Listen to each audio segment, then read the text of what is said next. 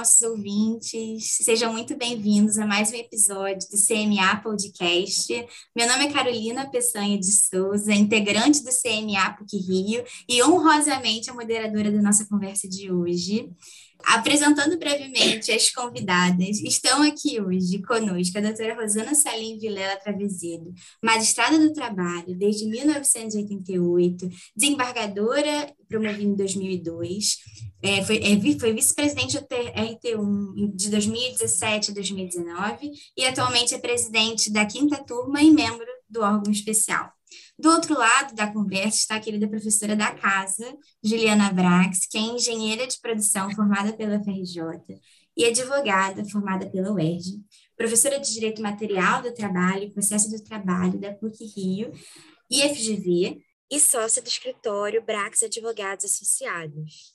Doutora Rosana, em nome da PUC Rio, de 60 metros autocompositivos, em nome próprio também, eu agradeço imensamente a presença de vocês aqui hoje. Sei que não é fácil, né, nesse dia a dia.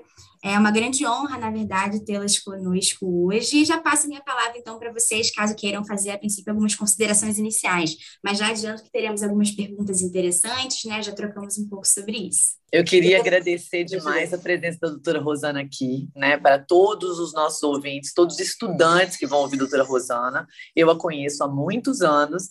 É, é, é muito ruim eu dizer que eu conheço desde que eu sou estagiária, porque a doutora Rosana não entrega de jeito nenhum, basta olhar para né, esse rosto lindo, esse sorriso, que ela não entrega jamais esse tempo de militância na área trabalhista que ela tem, e talvez eu também esteja me entregando aqui, mas eu posso dizer, sem sombra de dúvidas, pela minha participação diária no seu trabalho, o orgulho que é poder receber a doutora Rosana aqui para os alunos da PUC, todos os ouvintes, porque é magistrada do mais alto gabarito magistrada, que tudo que a gente fala em sala de aula, ela cumpre na prática, né? Pessoa do bem, pessoa que não só conhece de direito do trabalho, mas como conhece de lidar com as pessoas, com as partes, com os advogados, com dignidade, com educação, e que no tema particular de hoje esteve à frente de um órgão de composição, de acordos na Justiça do Trabalho aqui do Rio de Janeiro. Então, ninguém melhor que ela, com o conhecimento técnico que ela tem e com a, a, a, dignidade no trato e a cordialidade, tanto é que está aqui conosco, né? deixando todos os afazeres dela, tem uma pauta amanhã, imagina o trabalho, a acumulado num gabinete com uma pauta na véspera de uma sessão e ela está aqui conosco. Então, assim, eu quero fazer das suas palavras de novo as minhas, pelo orgulho que é para a gente, a honra que é para a gente receber a doutora Rosana aqui, tá? Eu quero agradecer essa generosidade, esses elogios todos. Muito obrigada, doutora Juliana. E quero dizer que para mim é uma grande alegria, uma satisfação estar aqui com a doutora Juliana, com os alunos da PUC, e a doutora Juliana, esse convite seria irrecusável, porque ela reúne dois atributos que eu reputo assim especiais. Ela é uma excelente pessoa e uma excelente advogada, de modo que eu adoro ouvir as sustentações da doutora Juliana e já houve vários momentos em que ela conseguiu modificar o meu voto a partir das suas sustentações. De modo que é uma pessoa que eu admiro e é um grande prazer participar hoje dessa conversa, desse bate-papo com os alunos da. Perfeito, gente. Muito obrigada vocês duas é, pelas palavras, pela, pela companhia mesmo. E conforme já adiantado é, brevemente, a gente vai conversar hoje a respeito da consensualidade né, no contexto trabalhista. E como nós temos muito assunto a respeito do tema, eu já gostaria de começar com uma pergunta a vocês, que eu acredito ser a mais importante para darmos um pontapé inicial no assunto, que é em que momento é possível fazer um acordo trabalhista? É, podem se complementar da forma que desejarem. Doutora Rosana, peço que comece falando, eu acho que suas palavras vão ser de grande valia, mas a Ju pode completar da forma que bem, que bem achar pertinente. Obrigada. Olha, o acordo trabalhista ele pode ser feito em qualquer momento da fase processual. Então, desde a audiência inaugural até no, no curso final da execução, até nas, nas fases recursais, até no TST, é sempre possível e é sempre recomendável que se faça um acordo. Por quê? Porque vocês sabem que, infelizmente, a nossa justiça ela não consegue cumprir aquele mandamento constitucional de entregar a prestação jurisdicional num tempo razoável de duração do processo. Né? O artigo 5 inciso, se não me falha a memória, 78, ele proclama que o processo deve ter um tempo razoável. E o que é um tempo razoável? O que é um tempo razoável se tratando para uma demanda que envolve a fonte alimentar do trabalhador, a subsistência do trabalhador e da sua família? Então, como nós sabemos que, infelizmente, a justiça tarda e, e falha, né? porque só o fato de ser demorada já é uma falha, é muito interessante que se faça o acordo, porque se abrevia esse tempo, se entrega a, a prestação jurisdicional, e o mais importante de tudo, se acalma aquele sentimento de angústia, aquele conflito é, des, é desatado, e as partes conseguem se relacionar de uma forma promissora. Então, a pacificação social é um grande resultado do acordo e é uma das maneiras que a gente é, sempre investe na conciliação. Já partindo da ideia de que existe uma diferença de poder né, grande entre as relações entre as partes que estão nesse dissenso, estão envolvidas nesse dissenso, eu já queria é, perguntar para vocês, é, Ju pode pegar a bola, né, caso queira nesse momento, que é quais são os perigos, então, e oportunidades de se utilizar a autocomposição para a resolução de dissensos trabalhistas e como mitigar, de certa forma, essa diferença, né, que às vezes é gritante entre empregado e empregador, né, como fazer ali com que elas fiquem, se possível, em pé de igualdade, né, para realizar um acordo. Qual a opinião de vocês? Carol, é, acho que se já tiver a vida judicialização, né, então a gente estiver nos autos de um processo, né, tal como você perguntou em que momento a gente pode fazer, a doutora Rosana explicou em qualquer momento, isso é muito bacana, e a doutora Rosana mesmo deve ter sentido que de uns anos para cá, os próprios desembargadores, isso quando eu comecei a advogar não era muito frequente aqui no Rio, mas os próprios desembargadores, eles percebem, ah, esse, acordo, esse processo aqui está tão perto de uma composição, essa matéria aqui, se a gente chamar, existem desembargadores que chamam no gabinete, existem desembargadores que encaminham para esse SEJUS, que é um órgão que pode fazer uma última tentativa de conciliação até antes de ir ao TST. Então, é, é, essa busca né, do acordo a qualquer momento, que é importante, que cada vez mais o pessoal recursal também passou a investir. Se eu tiver, então, nos autos de um processo, eu diria que essa, essa desigualdade, Carol, ela fica mais atenuada porque nós temos advogados, imaginando que não estamos aqui no IUS postulante, mas nós vamos ter advogados de cada lado, advogados habilitados, com conhecimento daquele processo, e vamos ter ali no centro daquela naquela negociação um magistrado ou um desembargador que vai olhar. Né? Nenhum juiz e nenhum magistrado, você sabe que a gente fala em sala de aula, é obrigado a homologar um acordo. Nenhum juiz é obrigado a homologar, especialmente se se verificar que há algum vício, algum conluio, alguma fraude, que aquele advogado, por exemplo, do trabalhador foi contratado pela empresa. Então, já uma certa intervenção para verificar, né? explicar para o trabalhador, mas olha, você está entendendo esse acordo? Esse acordo é de tal valor, é isso mesmo que você quer? Você sabe que você não vai mais poder reclamar nada da empresa. Então, eu acho que nos autos de um processo já há um cuidado maior, porque é submetido a um crivo de uma autoridade que vai olhar os termos daquele acordo. Na autocomposição, fora da justiça, aí sim, se a gente buscasse um mediador fora da justiça, um acordo puramente extrajudicial, sem a submissão à homologação que a reforma autorizou no artigo 855B, aí a gente já vai ter uma série de dificuldades que eu até gostaria, você sabe que me conhece, foi minha aluna, é minha aluna, a gente às vezes até gostaria de um pouco mais de força ao acordo extrajudicial, se não demonstrado um real vício de consentimento. Mas, de fato, fora do âmbito judicial, com o trabalhador desassistido, sozinho, realmente mais hipossuficiente perante o seu empregador, muitas vezes tendo a subordinação jurídica como quase como uma, uma, uma coação implícita para ele aceitar algum papel que lhe é dado a assinar. Então, mais difícil, né? Nós temos até a amarra do direito material, artigo 468 da CLT, uma série de direitos indisponíveis, constitucionais do artigo 7 Então, não tendo ali um apoio coletivo sindical, que o 611-A trouxe, a própria Constituição já tinha limites. E sendo totalmente, totalmente livre de um crivo de uma autoridade, eu acho que a gente vai ter ainda, como temos hoje, um pouco mais de insegurança, Carol, de saber se o trabalhador realmente pôde renunciar a alguns direitos ao fazer aquele acordo. Mas no crivo judicial, eu diria que essa desigualdade ela fica mais é, é, amenizada quando eu tenho a figura de uma homologação que vai olhar aquilo ali. Acho que a doutora Rosana vai poder dizer melhor, porque teve esse olhar dela, sempre como juíza e como desembargadora, na hora de, de, de, de olhar o acordo, né? É, no primeiro grau de jurisdição, quando eu atuei, era muito importante nas audiências, né, você, assim que inicia a audiência, o juiz deve propor a conciliação e deve renovar essa proposta conciliatória após as razões finais. Então, há dois momentos na audiência em que o juiz tenta realizar essa conciliação. Né? No segundo grau de jurisdição, talvez a doutora Juliana nem saiba disso, mas eu, eu fui precursora dessa possibilidade de conciliação no segundo grau. Por quê? Porque no tempo do presidente Aloysio Santos, lá, lá se vão, acho que uns 10 anos, né? o que, que acontecia?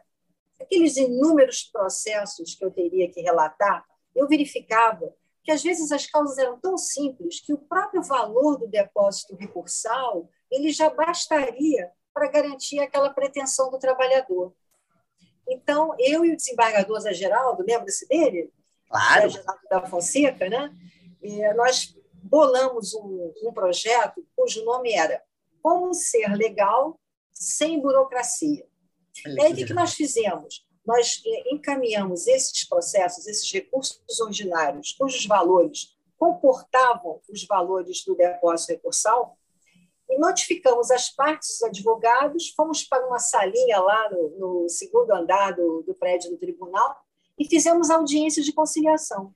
Olha, isso foi um boom que deu muito certo. Imagina que numa pauta que nós colocávamos 30 processos, 70% a gente conseguia conciliar. Excelente. Então, é muito interessante.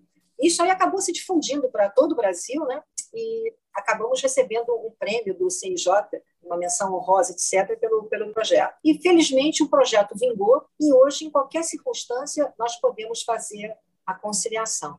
Agora, é verdade que as partes, empregado e empregador, elas são assimétricas né, nessa, nessa condição. Mas nós temos sempre que considerar os princípios do direito do trabalho, quando estamos lidando com o direito do trabalho. E um dos princípios mais importantes é o princípio da proteção. Então, cabe ao juiz, mesmo que as partes estejam assistidas, cabe ao juiz ficar bem atento para que aquela conciliação não signifique renúncia de direitos do trabalhador, não é isso? Então, eu acredito que dentro do âmbito judicial, é, a gente consegue, com a atuação do juiz, com a atuação dos advogados, exatamente na mesmo, no mesmo caminho que a doutora Juliana traçou, amenizar essa assimetria e fazer um acordo justo. Perfeito. É, palavras perfeitas de vocês. Eu, eu entendo que a participação de vocês duas, né, em polos opostos, às vezes, né, como a advocacia, e magistratura, eu acho que tem papéis muito estratégicos né, nesse momento do acordo. É, a Juliana é, começou a falar a respeito da extrajudicialidade, né, e é algo que eu gostaria de trazer agora, porque é algo que nem sempre vai, vai estar é, vai estar passando, na verdade nunca, né, vai estar passando por um crivo judicial. Então, eu gostaria de saber, na verdade, qual é o alcance desse, desse acordo extrajudicial, quando realizado, né, quais são as particularidades, na verdade, desse acordo e quais são as impressões de vocês sobre o panorama né, mesmo que está se desenvolvendo com relação a esse tema, né, o acordo que se dá em esfera extrajudicial. Olha, o acordo extrajudicial ele foi concebido pela reforma trabalhista, né? É um procedimento onde as partes tentam uma autocomposição e levam para a homologação do julgador. Ele não, ele não pegou ainda, diria assim, ele não pegou ainda no dia a dia. Por quê? Porque o que se pressupõe que haja nesse acordo extrajudicial é uma controvérsia que seja dirimida através da conciliação das partes. Mas o que a gente vê no dia a dia é que as partes utilizam, na maioria das vezes, esse acordo extrajudicial para transformar a justiça num órgão homologador. Então, por exemplo, um, um, trabalhador que é dispensado, ele tem direito às verbas rescisórias. Isso aí é incontroverso, né? Tanto desde que a dispensa seja imotivada, desde que ele seja dispensado sem justa causa, ele tem direito às verbas rescisórias.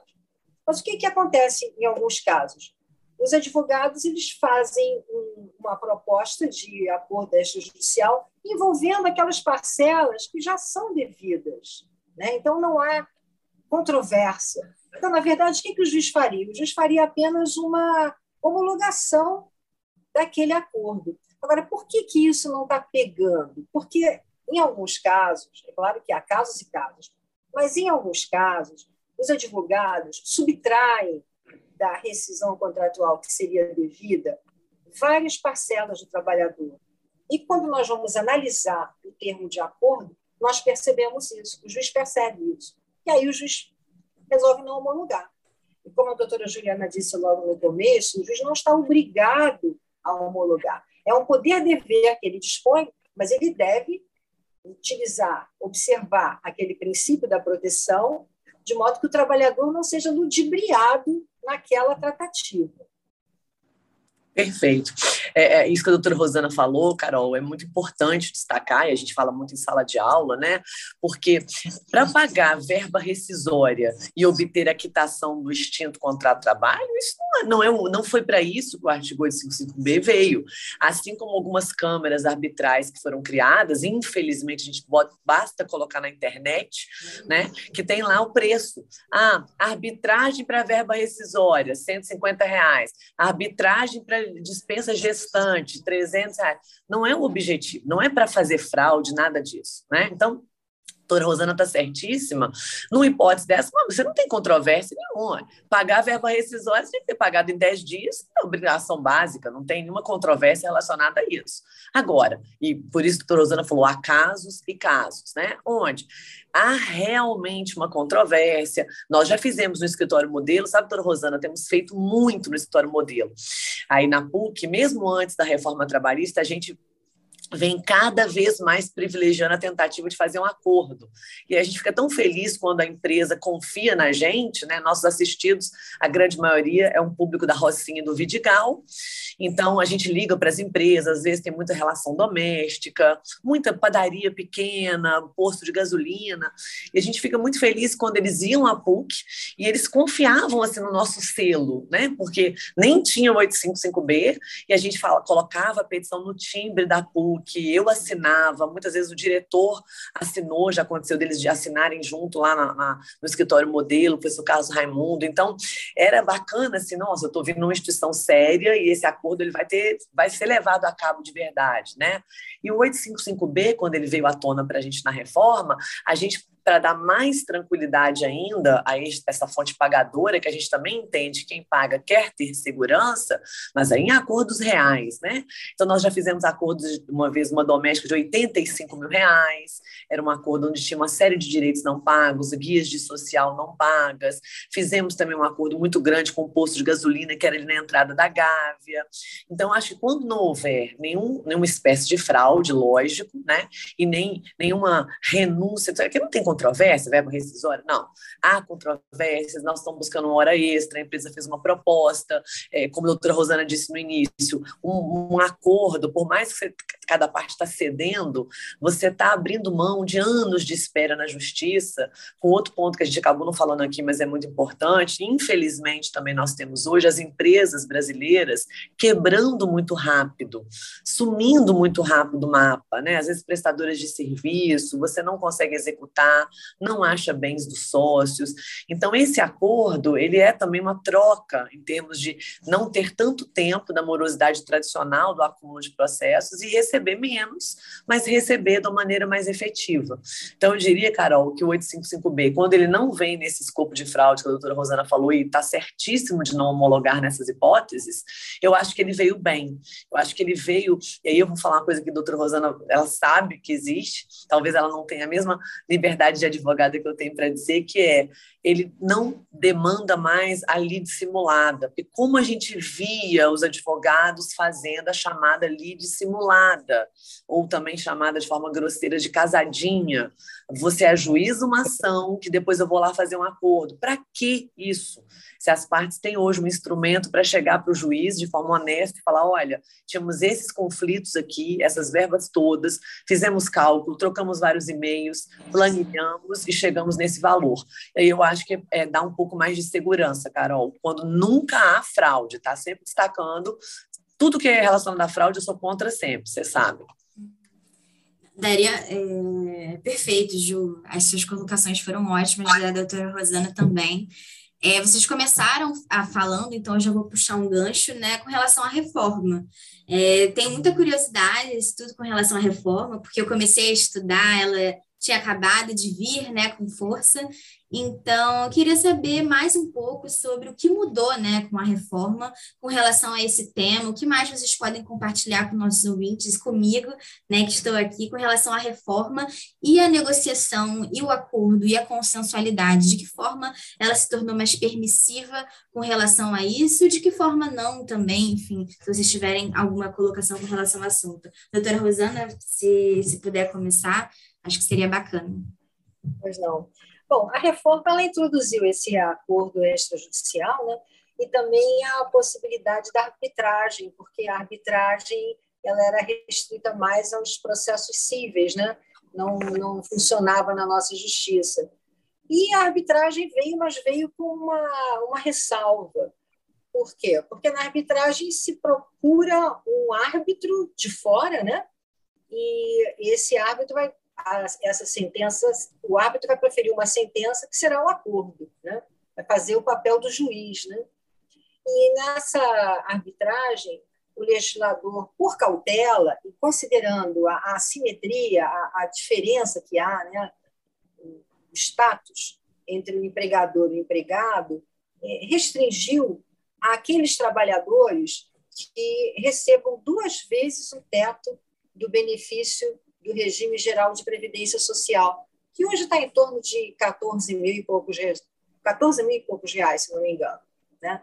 Para quê? Porque se parte da premissa que esses trabalhadores que são mais bem remunerados, eles tenham maior esclarecimento, maior autonomia na hora de lidar com a proposta do empregador, já diferente daqueles hipossuficientes clássicos, né, que são aqueles trabalhadores que recebem uma, uma remuneração mais módica, etc. E houve críticas dizendo que essa faixa salarial que se estabelecera seria uma discriminação, etc. E eu acho que não. Eu penso que essa lutar que haja de fato essa essa separação, porque o trabalhador mais simples ele às vezes não tem a sorte de ter um bom advogado. Imagina se todo trabalhador tivesse a doutora Juliana como é. advogada, aí nós estávamos feitos, tanto os trabalhadores quanto os juízes todos. Nós, nós homologaríamos todos os acordos que viessem até nós. Mas acontece que há algumas circunstâncias em que o, o advogado, ele, ele às vezes não, não, ele conspira em desfavor do trabalhador, tá? Ele às vezes quer tanto ganhar os honorários dele que ele acaba pecando e faz um, uma tratativa qualquer, estabelece um ganho bem além do que seria o razoável, e o pobre trabalhador fica quase sem nada. Né? Então, diante disso, eu penso que é interessante que haja mesmo uma proteção nesse sentido. Excelente, excelente. Muito foi muito bom lembrar da arbitragem, né, Carol, e também dessa régua de corte aí remuneratória realmente que veio ali no novo artigo 507 aí no me lembro agora se A ou B, tô sem a CLT aqui do lado, perdão, que veio tratar realmente da arbitragem. Eu diria que a reforma também, além do 855B que nós já dissemos aqui, ela trouxe uma possibilidade de negociação coletiva, tá, Carol, que eu sei que lógico não é o âmbito aqui da nossa conversa, mas que faz de alguma maneira também tangencia o tema, né, que é um, um acordo coletivo com a participação do sindicato dos trabalhadores. E aí nós tivemos um artigo novo, que é o artigo 611-A, e também tivemos o 611B de bola, onde no 611A nós temos ali um rol bastante extenso, sabe, de é, itens que o sindicato tem flexibilidade para negociar. De novo, dentro de uma negociação legítima, dentro de uma negociação que seja realmente idônea, submetendo ao crivo de uma assembleia para que os trabalhadores possam votar e tudo mais. Então, eu acho que a reforma também trouxe um privilégio a esse acordo coletivo, onde a gente não tem essa, essa assimetria, porque o sindicato faz à frente ter um poder de pé igualdade com o empregador ou com o sindicato patronal que ele está negociando, muito embora o sindicato tenha ficado um pouco enfraquecido da reforma também, em função da contribuição e tudo mais. De qualquer maneira, ele foi dado a ele um rol ali extenso de negociação. E dentro do contrato de trabalho, Carol, acho que a gente pode falar também que houve uma série de institutos que é, foi permitida negociação individual, não para um acordo de quitação do processo, daquela relação trabalhista, mas em institutos individuais. Foi permitido que o trabalhador possa negociar um banco de horas de compensação de até seis meses individualmente. Foi permitido que ele fizesse uma negociação de uma jornada 12 por 36, também individualmente. Então, houve ali outros institutos pensados, que a gente poderia falar aqui em termos de direitos individuais, que estavam mais concentrados na mão do sindicato, e com a reforma, eles puderam ser negociados individualmente, empregado empregador. Então, houve também uma certa flexibilização em alguns institutos, claro, para que o trabalhador pudesse negociar individualmente, mesmo não sendo esse hiper suficiente, né, que tem essa remuneração diferenciada, para alguns institutos a reforma trouxe também essa possibilidade. Certo, excelente, Ju, excelente, doutora Rosana, obrigada pela exposição de vocês. É, já, já que estamos falando de mudanças né, na legislação, eu queria trazer um pouquinho da mediação, né, que recebeu um, um certo protagonismo com o advento do Código de Processo Civil né, de 2015 e também com a lei de mediação, né, propriamente dita. Então, e hoje eu entendo que talvez seja o Instituto Autocompositivo mais difundido no país, talvez que tem brilhado mais em determinados contextos. Eu queria saber de vocês se, ele, se ela, né, a mediação ela tem vez na Justiça do Trabalho, como que vocês têm visto na prática esse instituto, se já tem visto ou, na verdade, ainda não começou a pegar, né, como a gente já falou de algumas outras questões. O que, que vocês acham desse instituto em sua especificidade?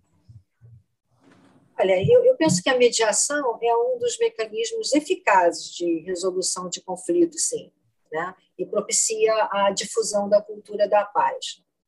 Na mediação, um terceiro, que é imparcial e, portanto, não tem interesse envolvido na disputa, ele impõe certos parâmetros de entendimento entre as partes. Né? É, a mediação é, é um processo criativo que provoca a reflexão das partes, né? o senso crítico das pessoas. O mediador ele vai colocar para as partes sugestões no sentido de que elas mesmas desenvolvam caminhos para essa conciliação. É diferente da conciliação que é presidida pelo julgador, né? O julgador ele dirige ali, ele faz as propostas, ele ele mostra qual vai ser, digamos assim, o prejuízo de se esperar tanto. A gente às vezes para tentar um acordo a gente fala, olha, é melhor aceitar. É, aquela frase todos já devem conhecer, né? é melhor um mau acordo do que uma boa demanda. Mas então, o que, o que se faz é colocar todos os riscos né, para a empresa. Olha, é melhor fazer um acordo, porque a sentença aí pode não ser boa, você já está no segundo grau, já tem uma sentença ruim, então pode utilizar o depósito recursal como parcela. E para o trabalhador também, a gente mostra que para que esperar tanto tempo, se ele já está com tantas dificuldades, é como a doutora Juliana falou, há o risco das empresas quebrarem nesses tempos difíceis que estamos vivendo, né? Então isso tudo é colocado. Já na mediação, isso pode ser colocado também, mas isso é induzido para que as próprias partes desenvolvam esse mecanismo de reflexão. É muito utilizado, sim, apesar de que os resultados ainda não são aqueles que a gente espera que sejam. Mas como é uma coisa, digamos assim, relativamente nova na nossa justiça do trabalho, ainda haverá tempo para uma boa um bom progresso, um bom desenvolvimento, acredito. Eu sou muito favorável à mediação, à conciliação, à arbitragem, qualquer mecanismo que propicie a diminuição do tempo, da angústia do trabalhador, né, de estar esperando aquelas verbas, às vezes as verbas até rescisórias, né, de estar esperando o desfecho, você fica anos e anos. Dizem que hoje a justiça demora quatro anos e dez meses, mais ou menos, para solucionar uma demanda, né? Então, você imagina que conflito aguardar tanto tempo, né? Sem falar do desgaste emocional, porque quando você tem uma demanda com a empresa, com seu ex-empregador, você padece emocionalmente, né? Há aquele desconforto, há aquele espírito de vingança, às vezes. Então, o acordo, ele vem não só devolver a, a subsistência do trabalhador, né, que é o seu meio de vida, mas vem também amenizar esse lado emocional, vem, vem fazer um carinho no coração das partes. Então, é, é eu como juíza, eu a melhor solução para mim sempre foi conciliar as partes. E saímos todos satisfeitos de lá, tanto empregador quanto empregado e, e, e próprio magistrado, porque viu que conseguiu entregar, às vezes, num tempo razoável, né, aquela demanda proposta pelo trabalhador. Perfeito. Perfeito. É, é, resumo, Carol, é exatamente isso, né? Assim, a sensação de que foi resolvido um conflito, né? No, mais rápido, com as pessoas satisfeitas. Eu acho que é muito importante, sim. Eu, eu, não, eu não tenho os detalhes para te falar, Carol, mas posso te mandar depois por e-mail. Doutora Rosana deve ter visto também. É, saiu uma. Agora não vou saber se é resolução, portaria, mas saiu um ato do TRT de São Paulo, onde ele estava fazendo uma proposta de uma mediação mediação, só que é uma mediação judicial.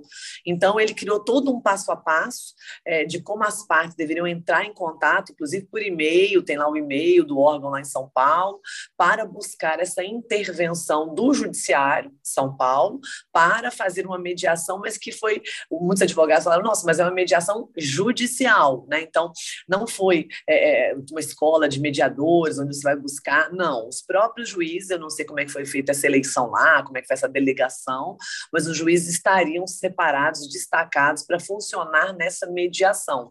Né? Então, eu tenho essa, essa, esse instrumento normativo para mandar para vocês, mas eu não lembro agora o passo a passo dele, era um instrumento bem grande, é, que era uma tentativa de fazer também essa mediação, mas dentro do âmbito judicial do TRT, segunda região. É, eu acho que a Rosana resumiu bem, né? Não há nada mais é, interessante do que as partes poderem chegar a uma resolução rápida. Eu achei muito bacana a doutora Rosana falar sobre o desgaste, né?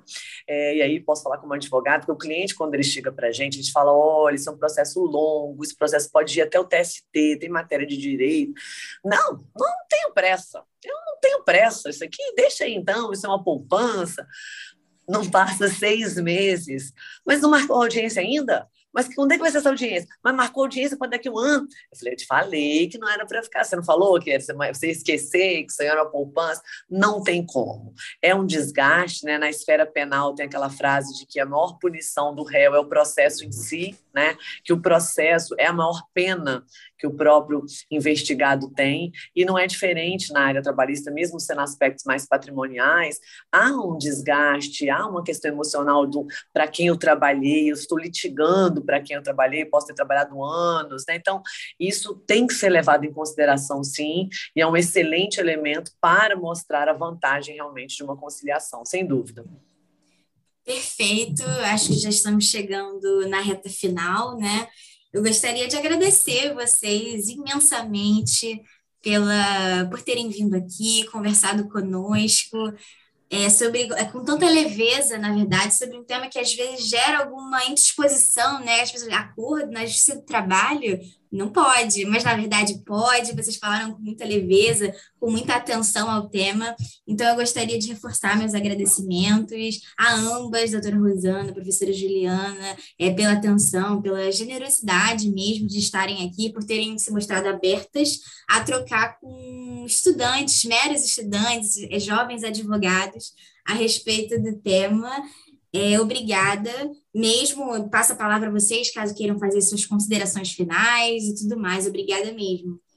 Eu só vou fazer de consideração final uma só, que quando você falou de leveza, é a doutora Rosano, né? Então, né, Sempre Exatamente. Qualquer julgamento que você assistir, que ela presidir, que ela votar, que ela divergir, sempre será, eu falei, foi o que eu falei no início da conversa, sempre será nesse tom de cordialidade, de educação, e isso vale muito, né, Carol? Isso vale, vale muito, muito, né? A gente lidar num, é, é, litígio, né? Meu filho está estudando, você sabe, estudante de direito, e eu toda vez falo com ele, olha, você escolheu uma profissão, se for mexendo com contencioso, vai sempre lidar com o litígio. Então, ninguém que vai te procurar não está de, de, bem com a vida, não, está com um problema e precisa de uma resolução.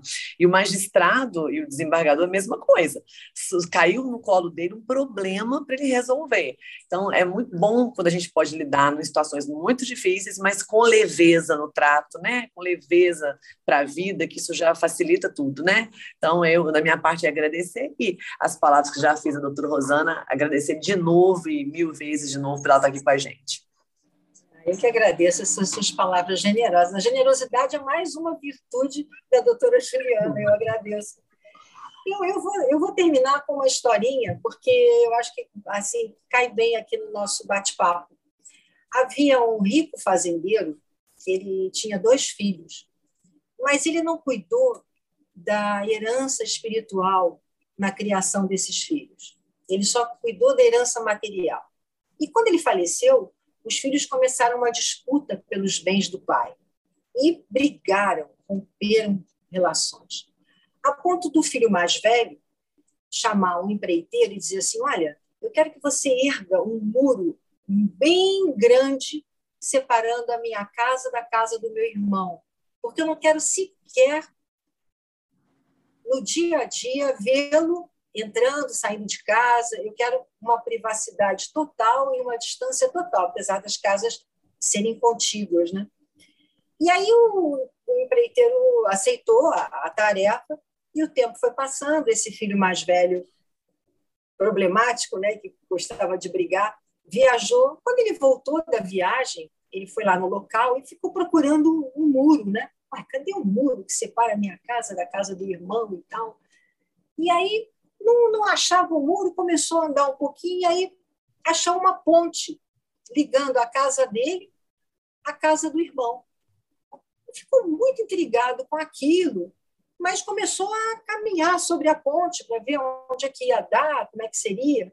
Nisso, o irmão mais novo, que está saindo de casa, ao ver o irmão mais velho no meio da ponte, despe-se também daquele sentimento de rivalidade e imagina que o irmão está, estivesse ali esperando por ele, no meio da ponte.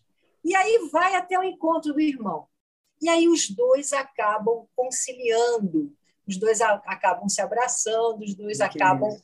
dividindo os bens de uma forma muito boa.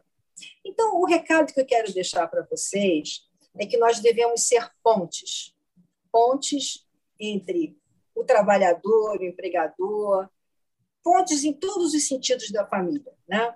Que a gente possa, seja qual for a área que vocês forem atuar, que vocês, como advogados, como magistrados, vocês sempre queiram construir essa ponte, essa pacificação, porque a vida está precisando disso, né? A vida está muito turbulenta, a vida insana, essa correria, a gente não tem muito tempo para isso.